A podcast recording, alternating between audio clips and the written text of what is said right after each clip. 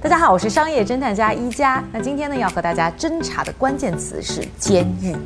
是的，大家没有听错啊。之前呢，其实有一期节目呢，和大家呢去扒了一下呢黑帮经济学，说在黑帮当中啊，他们利益如何分配和他们的组织结构，以及呢对于现代企业管理当中的一些呢可以借鉴的经验啊。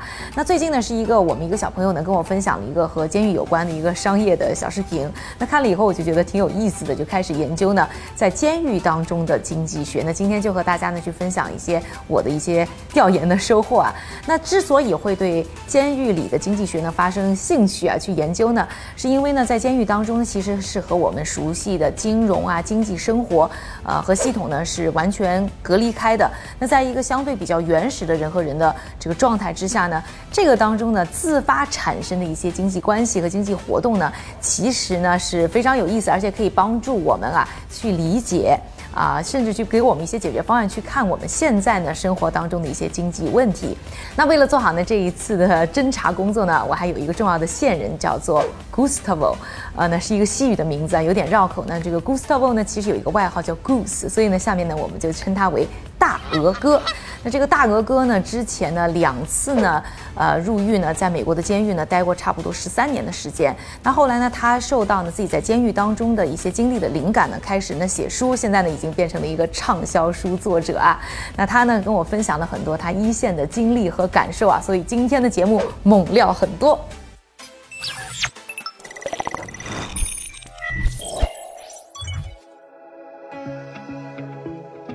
我觉得对于监狱生活呢，大家可能都不是特别熟悉啊，所以首先呢，要和大家去科普一下呢，在监狱当中的一些基本的生活构成和他们的组织架构啊。首先，我想问大家一个问题，就是在监狱里面，这些服刑人员有没有钱？答案呢是是的。其实呢，在发现这个答案的时候，我自己有一些吃惊啊。呃，那说到呢，这些监狱的服刑人员，大家可能都知道，他们要做一件事情，就是劳动改造。在有一些监狱和做有一些劳动的时候呢，是会被定义成技能培训。所以这些呢，其实他们确实是拿不到钱。但是在很多情况之下，他们的劳动改造呢，其实是有偿的，就和打工者去领工资一项。他们去做一些事情的话，也是可以拿到呢定期的一些酬劳的。啊，那这么去设计呢？一方面呢是也让这些呢服刑人员有很多事情去做嘛，那这样就会减少他们呢可能打架闹事儿的一些几率啊，不然人太闲了容易有别的想法。另外呢就是说也让他们呢可以不断的发现自己的人生意义，那不至于他们在监狱当中的生活和社会脱节太远。而其实我们生活当中有很多东西呢都是这些呢服刑人员呢他们生产的，比如说我记得去年疫情爆发的时候呢，呃因为呢呃短期出现的洗手液的短缺啊，所以价格那时候是涨得特别疯狂，所以那个时候纽约州长呢就自己亲自去推广过一款呢非常低价的免洗洗手液。那这些呢就是呢服刑人员制作的。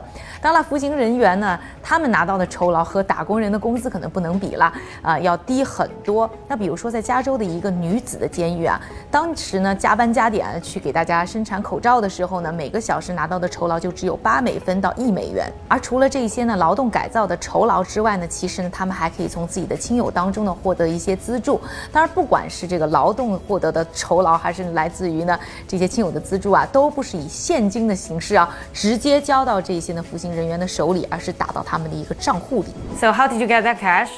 Okay, you have an account like a bank account.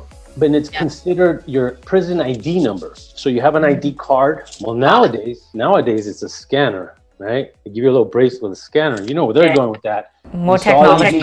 yeah. All you do is just scan.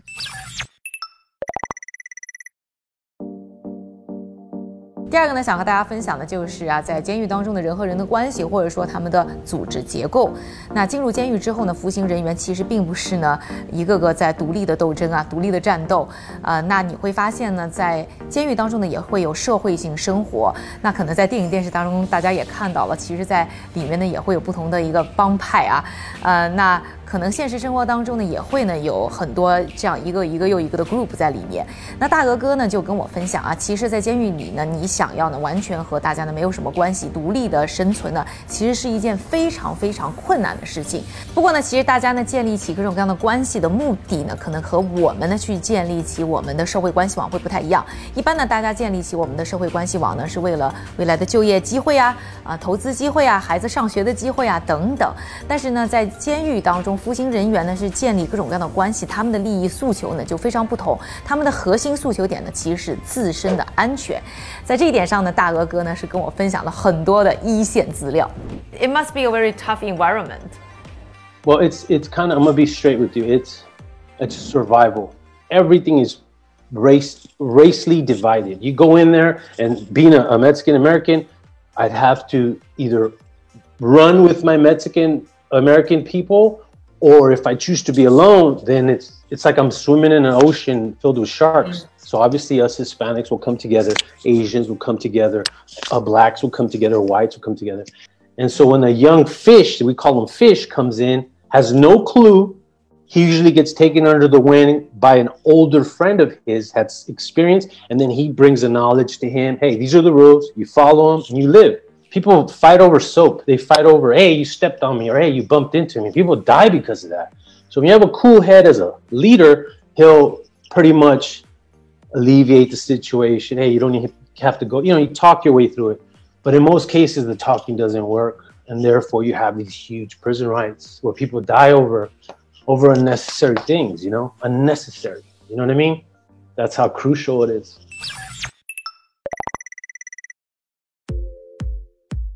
第三个呢，可能也是很多朋友想问的问题，就是在监狱里面有没有花钱的地方？答案是肯定的。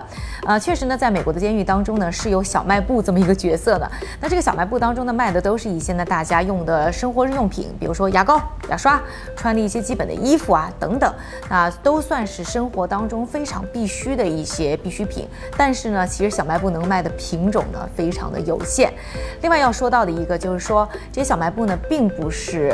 啊，长期开放给这些服刑人员呢，他们都是定期有一次机会说到这些地方呢去消费一下东西。So you can still purchase stuff in prison. Right. They have what's called a commissary store where you buy your hygiene, your food, your writing material, clothes. 啊，另外呢，还要说到的就是说，刚才也解释了，在监狱当中呢，还是有他的社会生活的，所以有很多地方，比如说你互助啦，或者说你要摆平一些关系啦，还是需要有一些价值的交换的。但是呢，刚才也和大家介绍了，就是说，不管是你亲友给你的资助，还是说你拿到的酬劳，都是打在你的账户上。这个账户上呢，除了到小卖部去刷之外，就没有其他地方去可以使用了。那所以你要去做其他一些这种刚才说到的价值交换的话，其实是没有办法用这个你账号里的钱去进行。一个相互的交换的，这个时候变成了整个的监狱内啊，呃，很多的经济生活是需要一个什么呢？货币体系。那在整个的监狱当中呢，它就自身的演化出了一个货币体系，也是我们今天呢要和大家呢讲解的一个重点啊。而理解了监狱当中的货币体系之后呢，就可以很好的理解呢监狱当中的经济生活。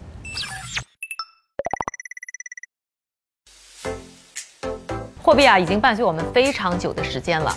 那在有文字记载之前的人们呢，就是通过贝壳啊、珠子啊这些东西呢，去作为一个呢物品交换的中介啊，或者就说啊，是一个价值流通的重要工具。那可以说是有人就会有货币。那我们刚才说了，其实，在监狱当中呢，依然是有我们共识的法币的存在。但是这些法币呢，都是存在的每一个人的账户上的，并不是可以呢非常自由的去任人支配。另外呢，可以。用到呢这些账户当中法币的这个使用场景，在监狱里呢，可能就只有我们刚才说到的小卖部。那其他地方呢，好像大家也不能让它自由的去使用。所以在这个状况之下，在监狱当中的这个法币呢，其实它的货币属性呢是有明显的打折。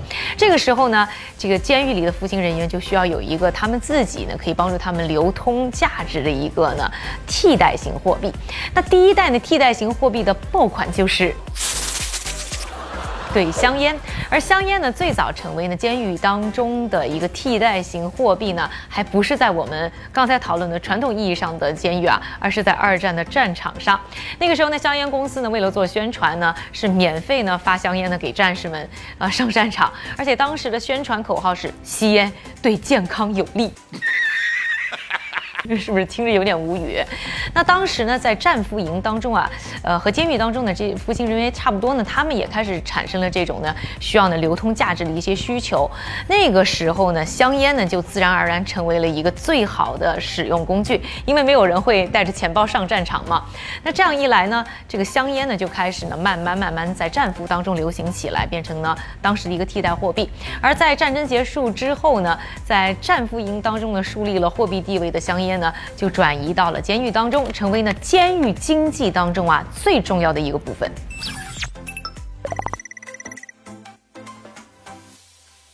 当然了，监狱和战场不同啊，没有人去给这些服刑人员去免费发香烟。但是香烟呢，在监狱当中的替代货币的地位呢，依然非常的高。主要有呢四个原因。第一个呢，就是香烟呢，它体积小，而且呢容易保存，不像什么水果啦或者什么冰淇淋啦，你呢可能几天甚至几分钟啊就坏了没了。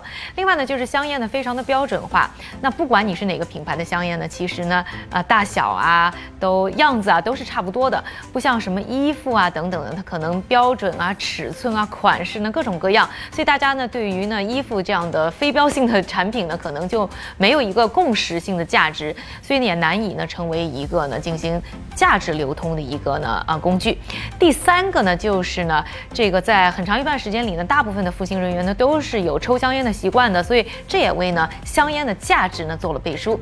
第四个原因啊，就是呢在很长一段时间里，在监狱当中的服刑人员呢都是有渠道呢获得香烟的，像什么亲友。啊，都是可以给自己呢，在监狱当中的亲朋好友去送香烟的，所以呢，有了一定的体量去支持呢香烟作为一个可流通的一个工具，在整个监狱当中流行。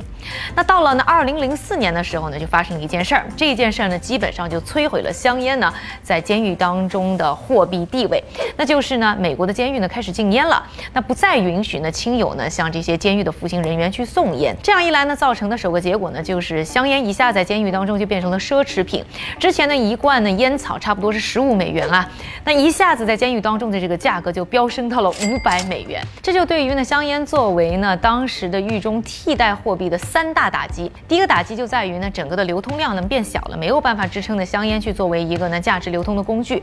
第二个，因为呢香烟的价格变高了，所以大家呢都倾向于去囤烟，呃，而不是呢去使用烟，所以也呢降低了它的货币性。第三，就是因为有禁烟啊，所以呢，造成使用香烟的机会成本变得非常的高。Um, tobacco is illegal, and if you're caught with it, you're literally catching another case.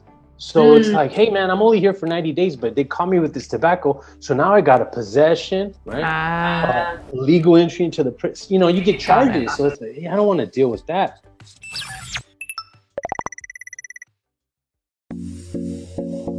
香烟没落之后呢，就出现了不少的竞争对手要争夺呢监狱货币的地位。那有一度啊，有一个叫做 prepaid card，也就是预付银行卡呢，非常的火。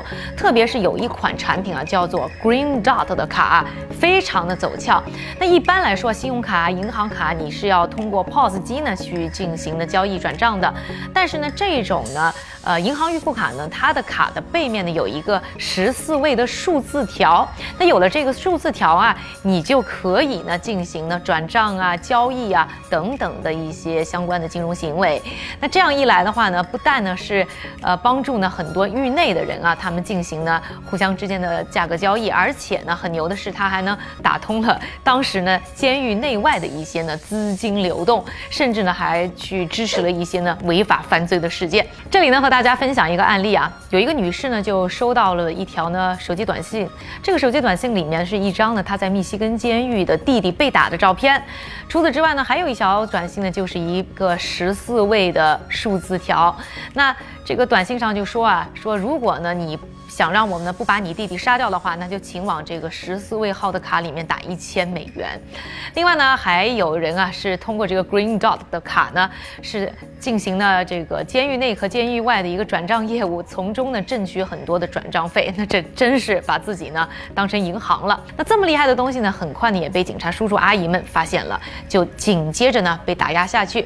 于是啊，很快呢新一代的监狱货币霸主呢就诞生了，他就是。Ramen is a solution. A lot of people are hungry. Some people would rather eat than smoke. You know, there's some guys that don't like ramen, but they have a whole locker filled. Why? Because they use it to go buy coffee, they go buy tobacco, they go buy drugs, or they pay a debt they lost in gambling. So it's a necessity to have always, like gold.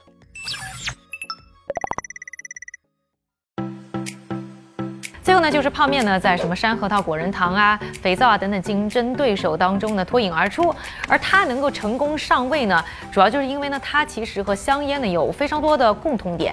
第一个就是它便携，而且呢保质期很长，不是说坏就坏。第二个就是呢，泡面这个产品的标准化呢做得非常的好。第三个呢，就是你在小卖部呢就可以去买，所以呢，保证了在监狱当中它有一定的流通量。Why did ramen become so important? For people in, inside. I was reading a, a study this past month where they cracked down on that. So they said every inmate is only allowed to get 30, 30 ramens limit.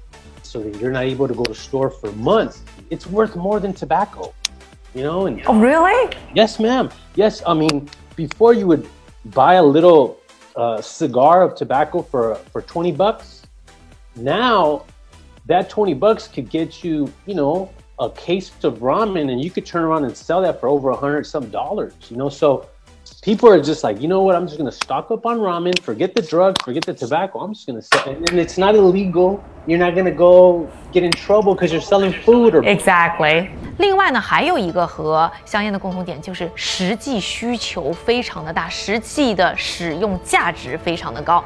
当然，说到这一点呢，其实有一些历史背景啊，因为呢，在美国呢，有一段时间呢，这个犯罪罪犯的数量激增，就造成的监狱啊拿到的财政的这个预算呢不够花，养不了这么多的犯人，所以这个时候呢，就有一些监狱呢，把整个的管理监狱的业务呢，就外包给了一些呢私人的公司，这个造成的一个直接的结果就是。呢，监狱当中服刑人员的伙食水平下降。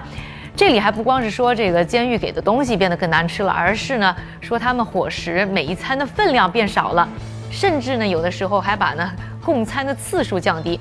比如我看到呢有一些监狱的啊，在星期天的时候就不是供给呢服刑人员三餐，而是呢两餐。难怪我们在电影电视上看到这些服刑人员身材都这么好啊。How often did you eat ramen when you in the cell? Every day. Every day. Every day. I mean, let's be honest, you know, breakfast, lunch, dinner, everybody in prison, you have to have it. It's like rice and beans, you have to have it. If you don't have ramen, you're pretty much going to starve in there, you know, because it's a substitute to create a dish. For example, we'd go to dinner, we didn't like that sloppy Joe or whatever it was that they'd give us. Some of the guys would take the meat in a plastic bag, take it back to our cell, wash all the gravy and stuff off, and, and kind of recook the meat, but with vegetables and seasonings and a ramen. And there you go. You know, different meal, wow. tastier, and and it goes a long way. You know. 那这个时候啊，相比于什么糖果啊、香烟啊等等，甚至什么罐头，这个泡面的价值呢就变得特别的明显，因为它可以实实在在的当饭吃，而且呢口感也真的都还不错。